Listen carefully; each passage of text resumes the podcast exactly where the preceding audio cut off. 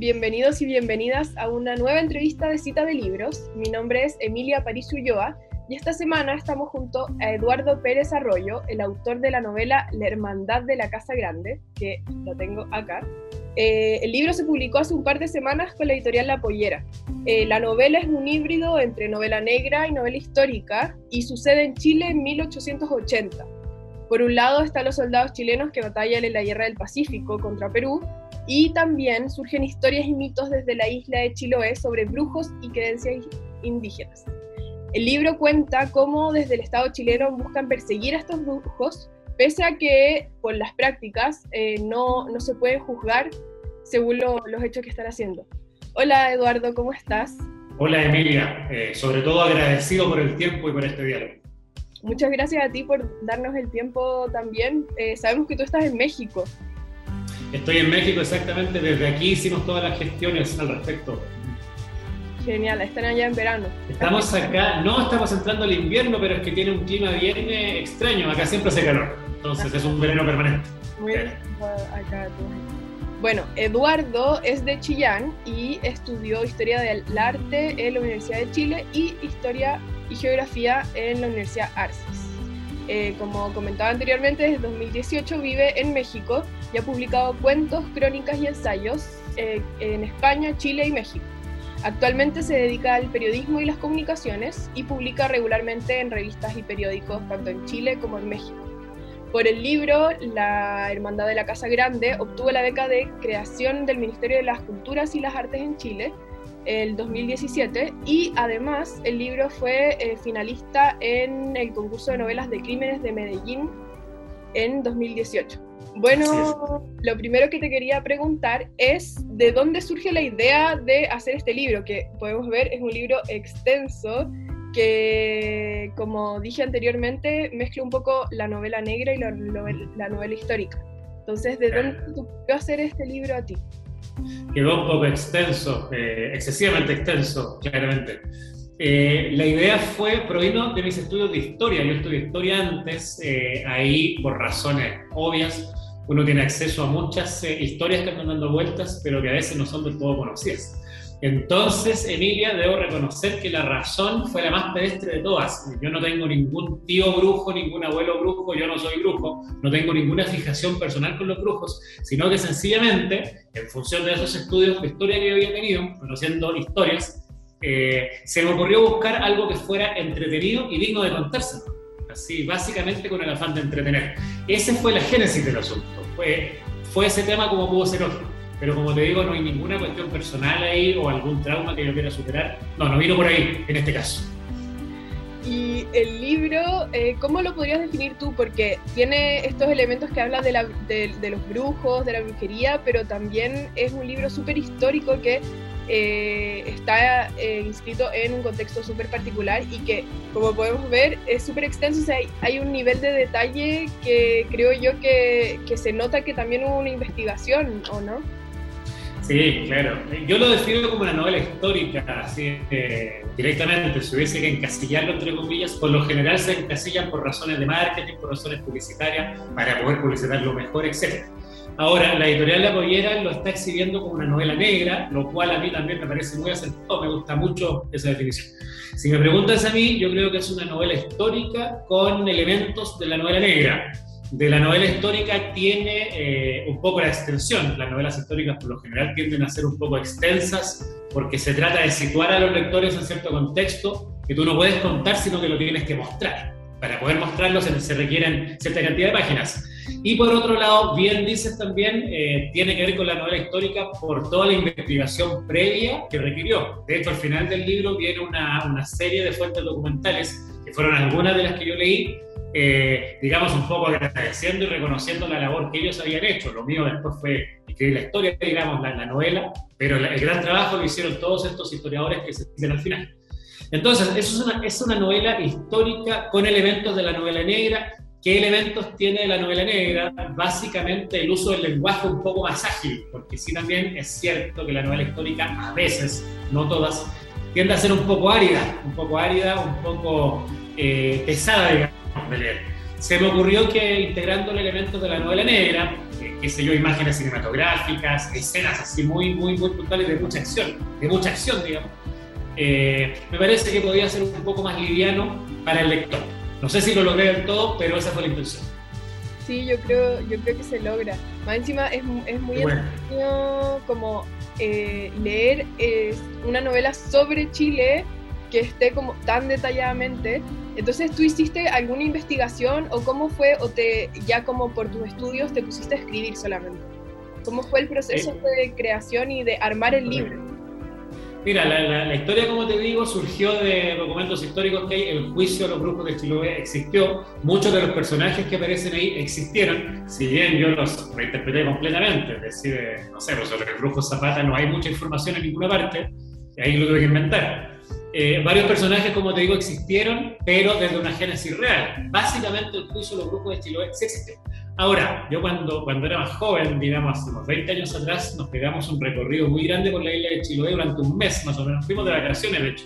Pero de ahí sirvió también para agarrar el contexto, los paisajes, las texturas, los olores, porque no es lo mismo hacerlo desde un escritorio que habiendo estado ahí. De hecho, mi intención era ir mientras estaba escribiendo, volver a Chiloé, ir de nuevo para recorrer, etc.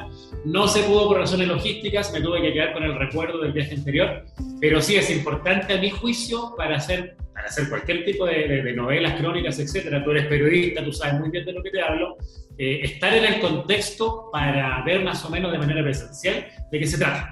Entonces, surgió un poco de eso, del viaje anterior eh, y del tema que me parece particularmente interesante, y eso sí provino de los libros que se citan al final. Claro, igual creo yo que es muy interesante el tema en el sentido de que hablar de, lo, de los brujos eh, surge algo así como, como medio misterioso y juega un poco como con la realidad y, lo falso, pero también creo que eh, tiene mucho que ver con la cultura popular, ¿o no? Como un rescate de la cultura popular. Claro. En este caso, si hubiese que, que, fijarse, digamos, hilarlo un poco con los códigos de la cultura popular, me parece que la oralidad en este caso es algo muy interesante, la forma de hablar que tienen ellos, que por supuesto yo la reinterpreté seguramente mal, no lo sé, pero bueno, se hizo el intento por lo menos. Eh, la forma de hablar que tenían ellos, la forma de expresarse, la forma de relacionarse, etc. Y, tiene que ver también con la cultura popular en el sentido que son temas, el juicio de los brujos de Chiloé, el tema de los brujos de Chiloé, todos lo conocemos, pero lo conocemos muy por encima nomás. Es una especie de barniz de, de cultura popular, pero que no conocemos a fondo. Entonces, es una historia que está bastante, bastante desconocida. Es historia social, técnicamente se llama historia, social en el sentido de que es la historia de la gente de la cual no se ha contado la historia justamente. Y eso lo convierte automáticamente, el hecho de estar fuera, digamos, de los cánones historiográficos eh, normales, por así decirlo, lo convierte, sí, por cultura popular. Eh, de ahí vienen varios de los ingredientes también que, insisto, se intentó reflejar, no sé hasta dónde se logró, pero fue la intención por lo menos. Y en ese sentido, ¿por qué elegiste escribir una novela y no, por ejemplo, hacer una investigación histórica? Eh, ¿De dónde surgen las ganas de escribir eh, ficción al final? Claro, yo creo que por dos razones principales. Eh, una que es atendible, que es el hecho de que hay gente que está mucho más preparada, más especializada que yo sobre el tema para abordarlo desde el punto de vista histórico. yo estudié historia, pero no terminé la carrera, me vine para México entre medio, ahí hice otras cosas. Entonces, eh, los libros que aparecen al final de esta novela, la cita de libros, digamos, de, autores, antropólogos, etcétera, me parece que ellos son los que tienen que contarla desde el punto de vista académico porque tienen todas las herramientas y la experticia. Yo no la tengo, sería, digamos, petulante de mi parte decir que yo la tengo.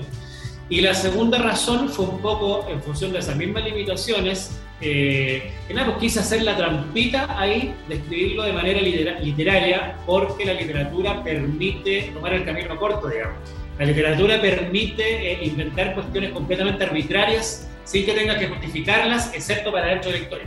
En cambio, la academia exige un rigor absoluto, un rigor de estar sometiendo pruebas documentales, pruebas orales, etc., eh, que la literatura no lo exige. Entonces, para hacer el camino corto, para hacer el camino flojo, si se quiere así, eh, me parece más interesante desde ese punto de vista hacerlo a través de la literatura. Claro. Eh, también otra cosa que, me llamó la atención del libro es que al hablar de eh, la historia de Chile, también muchas de las cosas eh, que tú narrabas hablaban de como un poco de cómo es la sociedad ahora. Por ejemplo, marqué acá una parte donde dice porque el teniente Agustín Millaleo Antilef es mapuche por los cuatro costados y chilote para colmo. Como que habla un poco también de, de, dónde venimos y cosas que, que, siguen hasta ahora, que al final un poco esa es la, importancia de saber un poco la historia de, del país y ciertas eh, historias, como creo yo la de los brujos, que no se, no se habla tanto o es más difícil encontrar o acceder. Por supuesto, esa escena a la cual te refieres específicamente eh, refleja, digamos, la rabia que tiene el narrador, que en este caso es el propio personaje, eh, esa especie de, de trauma que arrastra por el hecho de provenir del mundo mapuche, es una cuestión que claramente existe hasta el día de hoy. Hay un prejuicio inmenso, no nos vamos a meter en la política contingente porque todos los días aparecen noticias al respecto, me imagino que las conocemos bastante bien, pero por supuesto que eso existía en la época y eso permea hasta hoy, se nota. Eh, ahora, respecto de las historias desconocidas eh, de Chile, Sí, me parece, lo comenté antes, lo reitero, me parece muy interesante abordar esta historia, así como la del grupo de Chiloé, así como hay otras también que son muy dignas de abordar y que no se han tratado desde el punto de vista literario de manera más o menos consistente. Ahora, último, he visto que han salido algunos libros al respecto, que están muy buenos, de hecho, pero a mi juicio tendría que haber 50, 100 libros sobre este tema y sobre otros también. En ese sentido estamos hablando de historia social pura, en el sentido de que no se ha hablado o no se ha profundizado menos desde el punto de vista literario, respecto a esto. Y así como esta, hay muchas otras historias desconocidas también, que ojalá eh, alguien más escritores, no sé si me va a tocar a mí mismo o a alguien más, eh, hincarles el diente, pues son historias de Chile que ahí están, eh, que tenemos pequeños barnices, pequeños atipos, pero no las conocemos profundamente y son mucho más interesantes muchas veces que cualquier ficción que tú puedas hacer. Eh, la realidad muchas veces es más interesante que la ficción. Y ahora hablando un poquito de, la literatura que se está haciendo en América Latina, eh, a mí me llama mucho la atención estos temas como de los brujos que vienen un poco de lo extraño, pero que también está muy relacionado con, lo social. Y me acordé un poco de que ahora que está, que le ha ido muy bien Mariana Enríquez, por ejemplo, que eso ya es más, es más terror. Eh, Mónica Ojeda, María Fernanda Ampuero, ambas de Ecuador, o Bernardo Esquinca de México, que también toman lo oscuro, lo extraño y lo narran dentro de contextos que también hablan mucho de lo social. Entonces, eh, quería preguntarte un poco qué crees tú de eso que está surgiendo en América Latina, que igual uno puede decir ya se ha hecho literatura fantástica, literatura de terror, pero que ahora está resurgiendo. Mariana Enríquez, por ejemplo, es como una rockstar en, en Argentina. Me, parece particularmente interesante desde el sentido de que quizás estamos superando un poco la era completamente racionalista que nos caracterizó, digamos, como siglo XX. Acuérdate del siglo XX, por un lado el marxismo, por otro lado el capitalismo, que trataban de imponer posturas racionales para comprender el mundo y para conquistar, digamos, a la contraparte desde el punto de vista racional. Eh, se cayeron esos metarrelatos, llegamos a un momento en el cual nadie sabe qué está pasando en el mundo y me da la impresión que, esto es una suposición, por supuesto, no soy experto en el tema, pero uno puede especular. Me da la impresión que es un refugio muy interesante eh, acudir a la fantasía, a la fantasía positiva, negativa, negativa en el sentido de, que te provoca temor, etc. Eh, me parece que es un buen catalizador para muchas cosas que están sucediendo en el mundo que no terminamos de entenderlo del todo. Entonces, una interpretación inconsciente quizás de eso que no entendemos es justamente apelar a cuestiones, a magia negra, magia blanca, hechicería, etcétera, etcétera, terror, eh, traumas ocultos, etcétera, eh, que no, no, no, logramos, eh, no logramos canalizarlo desde el punto de vista completamente racional. Entonces, me parece que es un atizo, digamos, de los tiempos que estamos viviendo en ese sentido. Se acabaron los metarrelatos, tenemos muy pocas seguridades. Ahora, coyunturalmente, este mismo año con la pandemia, tenemos menos seguridades todavía entonces, en realidad, estamos en un mundo de terror, estamos en un mundo fantástico. Así es que me parece completamente razonable que todo derive y decante en este tipo de literatura. Y me parece muy bien también. Me parece muy bien desde el punto de vista de que la literatura, eh, a mi juicio, una de las principales misiones que tiene es entretener, no concientizar. Si lo logra, si logra concientizar o formar, mejor todavía. Pero la función primigenia de nuestros antiguos abuelos cuando se juntaban a contar historias es estrictamente entretener, que me parece una de las más nobles de las misiones. Entonces, por ese lado, sí, me parece interesante que vayamos derivando la literatura de terror y sus derivados. Igual creo yo que es interesante estos elementos como terroríficos que toman estos autores porque son, por ejemplo, los brujos de Chiloé eh, son parte como más allá de algo que tú haya como que, eh, que existió. Eh, por ejemplo, Mariana Enríquez que ocupa San la Muerte, eh, también se hace mucha referencia a, la cultura indígena, un poco como fuera de un poco la historia oficial de, estos territorios que además en América Latina eh, eh, tenemos mucha historia en común, creo yo también.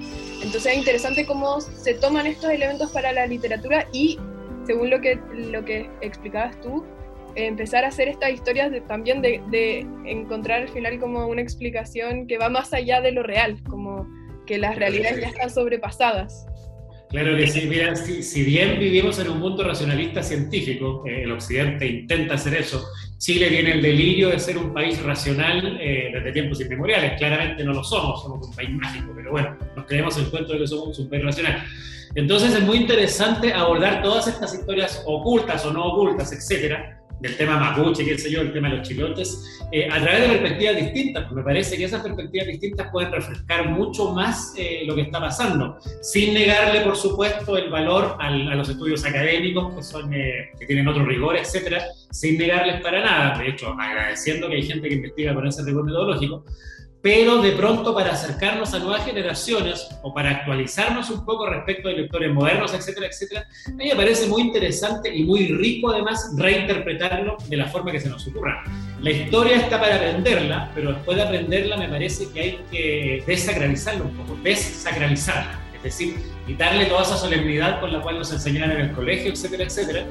Y mientras más podamos jugar con los géneros, jugar con los contenidos, jugar con los personajes, con las historias, con las microhistorias, me parece que puede ser más interesante incluso para lectores más amplios.